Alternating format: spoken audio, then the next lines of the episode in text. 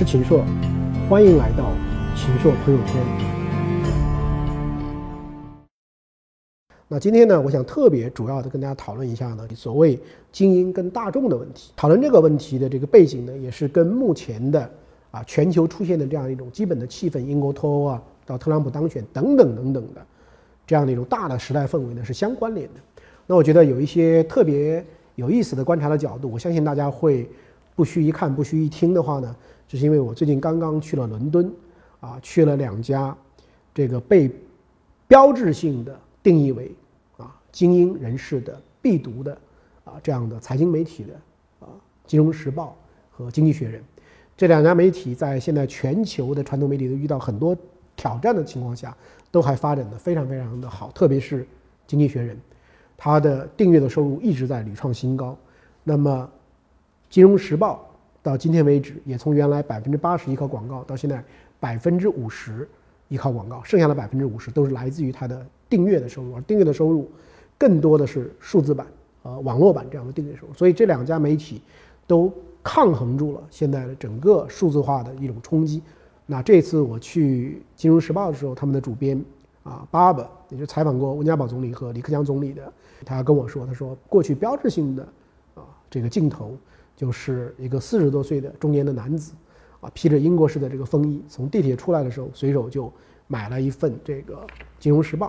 然后呢，就走进了可能某个金融城，或者走进了某一栋这个大楼里面，可能就在那里先看，能看几十分钟到一两个钟头，然后开始上班，一边喝着这个英式的红茶或者咖啡。所以这是非常精英的一种媒体。那我先去的呢是这个《经济学人》。到《经济学人》呢，一看这一期的这个杂志的封面就是 The Trump Era，就是特朗普时代。那么我就翻开了第一篇的这种封面文章。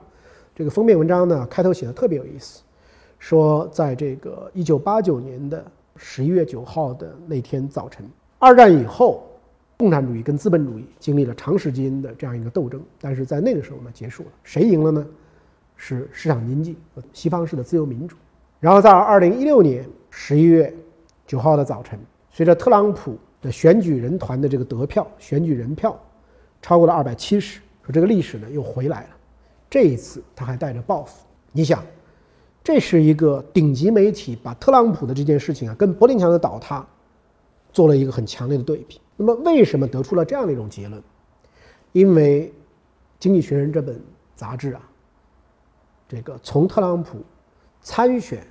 到在共和党啊过关斩将，从那个时候开始，就认为这是一个危险人物啊，危险人物。为什么他是一种危险人物呢？那我专门找出来了当年他的一篇文章啊。他说呢，特朗普其实的秘籍啊，就是叫做脱离现实的自我拔高。特朗普说：“我迎合了人们的幻想，我称之为真诚的夸张。”因为特朗普能够说出别的政客说不出口的那些话，反而认为他非常的真诚。那么这样的话呢，形成一种特别吊诡的事情，就这个人如果是你的妻子，如果是你的丈夫，如果是你的亲戚朋友，用这样的语境跟你来讲话，你可能根本就不赞同，甚至怀疑他。但是当他去参选总统的时候，这样一种打破以前这种政客的这种说话的方式，哪怕你觉得粗鲁无比，但是你反而会投他的票，这是一个非常非常有意思。那么《经济学人》的立场是什么呢？我们可以打开《经济学人》这本杂志的，看到它的版权页里下面的小小的这个 logo 下面写的是什么呢？我给大家翻译一下，说从1843年9月创办起，投入一场激烈的竞赛之中 s a v i o r Contest，一边是让我们向前的智慧，一边是没有价值、怯懦、阻碍我们进步的无知。大家如果说你不知道什么叫精英的立场，你就仔细读读这个话。我从一八四三年开始办，我就是投入到一场竞赛里面，啊，一场角逐里面。角逐什么？一边是让我们进步的智慧 （intelligence），这个 intelligence 跟知识、逻辑、判断力、学习、创造力、解决问题的能力，跟这个东西以事实为依据的逻辑关联的，这是让我们进步的智慧啊，intelligence。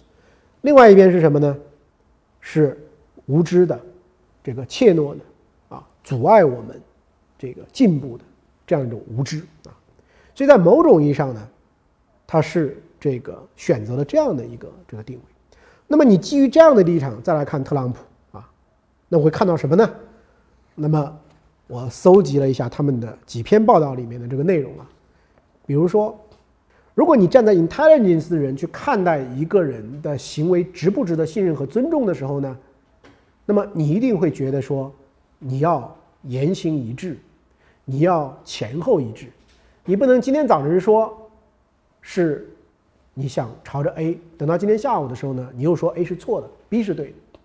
而在特朗普自己的这个言行里面呢，充满了大量的自我矛盾。I'm very proud choice，意思什么呢？我主张你堕胎，同意的。你这是你的 choice，你选择，我赞同你的选择。那么隔了不多久，他说，I pro-life，我认为生命是神圣不可侵犯的，不能够堕胎的。比如说枪支问题，有一阵呢，他说。我认为我们应该有一个没有人持枪的国度，反对持枪。过了一阵呢，又说我赞同宪法第二修正案，因为美国的宪法的第二修正案呢是主张人们有持枪的这个权利。所以像这样的一些特朗普的思维呢，你站在一个这个 intelligence 的这个智慧的这个角度呢，你会觉得很莫名其妙，你会觉得很不一致。那么在这个意义上，经济学人呢一直是反对特朗普的。发现他虽然是打着为人民为美国人让美国 great again 的这样的一种旗号，但你事实上所作所为呢，是为了赢得多数的选票。当然了，当特朗普当选以后呢，我相信他总统跟这个选战是两回事。我相信呢，他也会有很多很多的调整。当时说要把奥巴马的这个医改法案给废除，现在觉得医改法案里有很多的东西呢是应该保存的，是非常好的。To send me a bill to repeal. and replace finally Obamacare. It's a disaster. Under Senate rules, that bill can be passed with 51 votes. 所以我认为它会有很多改变，但是这些改变并不意味着当年的这样的一些媒体反对他的那些东西就是没有道理的。我觉得还是非常非常有道理，诋毁了很多很多的国家，诋毁了很多很多的种族，被很多人嘲笑，说你不要在那端着了，你不要搞这一套了。但事实上，我觉得这是对我们的社会呢，是一个非常非常悲哀的。您也可以在大头频道战略合作伙伴喜马拉雅 FM 收听本节目音频。那么第二天呢，我又去了《金融时报》，那么巴伯呢，就是《金融时报》的这个总编辑啊，带着这个蛮多人呢，接待了我们这个中国团。他们呢，也是反对这个特朗普的，他是放在一个全球视野里来看待我们今天所处的一个环境啊。是过去七十年的国际秩序正在产生裂痕，甚至可能崩溃。六月英国脱欧公投已经撤掉了欧盟的一根支柱，中东秩序显然已经四分五裂。俄罗斯在总统普京的治下变得更加大胆，并且显然是精心安排了泄露事件，影响美国大选本身。那么你看到这样的一种情况，就全世界的国际环境、外交环境，其实这个 challenge 啊挑战是非常非常大。那，FT 为什么反对特朗普？是因为说特朗普擅长诋毁，而不擅长外交。他诋毁了很多很多的国家，诋毁了很多很多的种族，这不是一个能够让世界更加太平的做法。那么当然呢，《金融时报》呢，也不是认为希拉里就是特别特别合适。很多的这个美国的选民认为希拉里是高高在上、自私自利的权势集团中的一员。但是呢，毕竟他有过相当长时间的公共服务经验以及处理国际事务的经验，他毕竟是当过国务卿，所以在这个意义上呢，最后，那么《金融时报》呢，在他的社评中，啊，说《金融时报》会支持希拉里。那么我在跟这个巴贝尔聊天的时候呢，也特别问他说：“你们一向说你们是一个独立的媒体啊，经常讲自己很独立，这个独立性究竟意味着什么呢？”那么他给我举了一些例子，这些例子呢，就看得出什么叫媒体精英啊。他说：“第一个。”我们的股东可能变化，但是我们的编辑方针不会改变。去年呢，这个金融时报集团已经被日本日经集团、日本经济新闻这样一个集团呢收购了。但是他说，different owner, same FT。到现在为止，没有人告诉我们应该怎么写，应该写什么。他，第二个，比如说英国的大选，梁竞选啊，工党保守党要竞选英国的首相，我们可以去听，we listen，但是我们不会受任何一个人的影响，也不会有任何一个人告诉我们应该去写什么。第三个，不管我们采访了谁，包括你们中国的李克强总理，你们中国的温家宝总理，也包括不管是什么样的广告客户等等等等，他们都不可能在我们的报纸印刷之前去审查我们的稿件。第四个，他说我作为一个主编，我也是充分授权的。比如说我们的这个每个版面的编辑，他都有很大的决定权。如果说他们在这个方向上他们是更有知识的，那么是他们做决定的，我也不能够去干预。然后最后呢，他说这个你要问到 FT 的理念呢，他说就是一句话啊，without favor, without fear，也就是说不迎合，但是也不畏惧啊。所以这是一种非常精英的立场。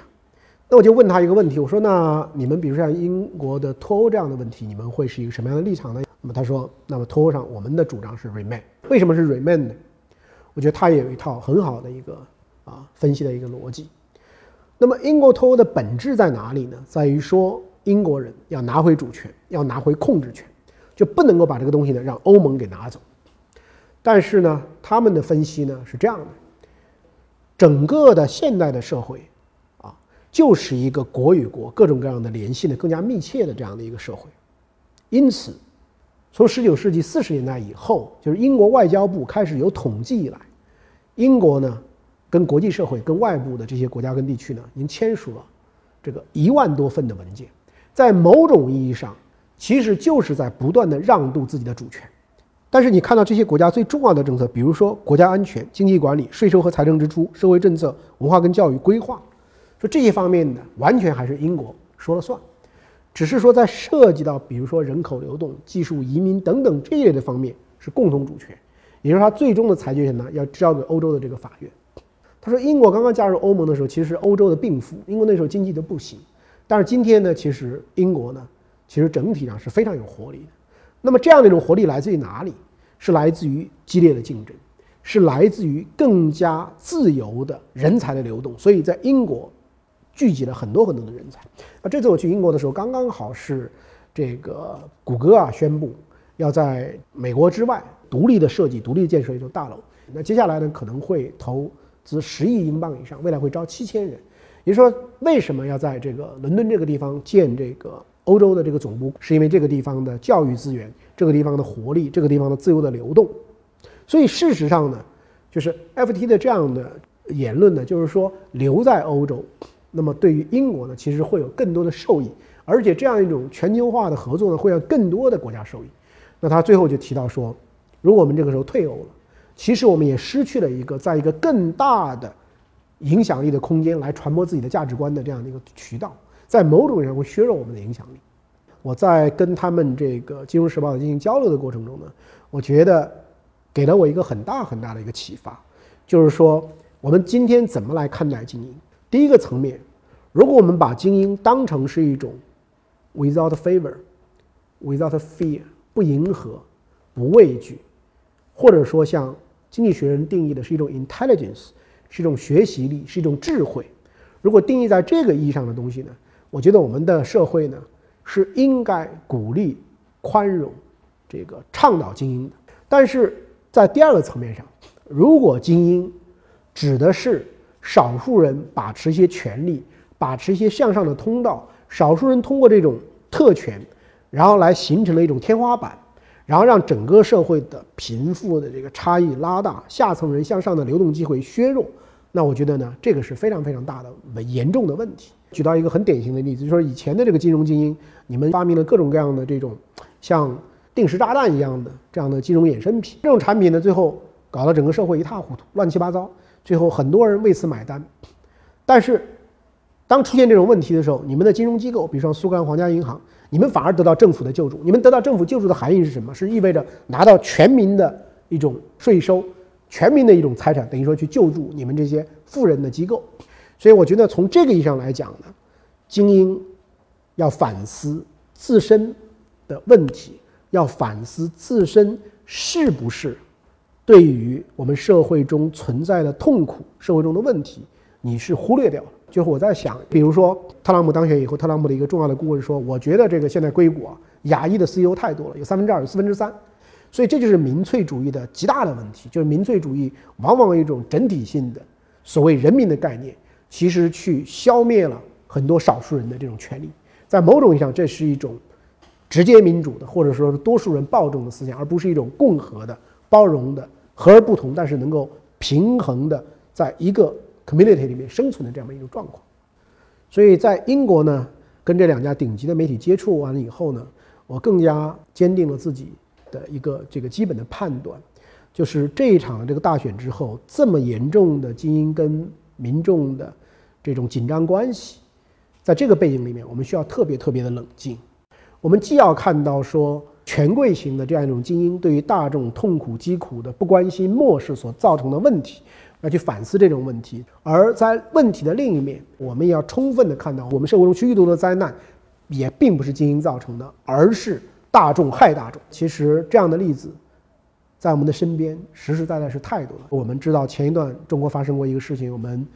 山东的一个大学生因为电信的诈骗最后自杀身亡。所以在我们的身边，我们去看到有大量的各种各样的诈骗、各种各样的欺骗、各种各样的这个掠夺。各种各样的这种矛盾，包括我们这个医患的医疗中的各种各样的矛盾，是精英造成的吗？不是的，是大众之间相互害，是这样的一种问题。而且在我们的历史上还出现过这种群体性的民粹的对于精英的迫害。在当年的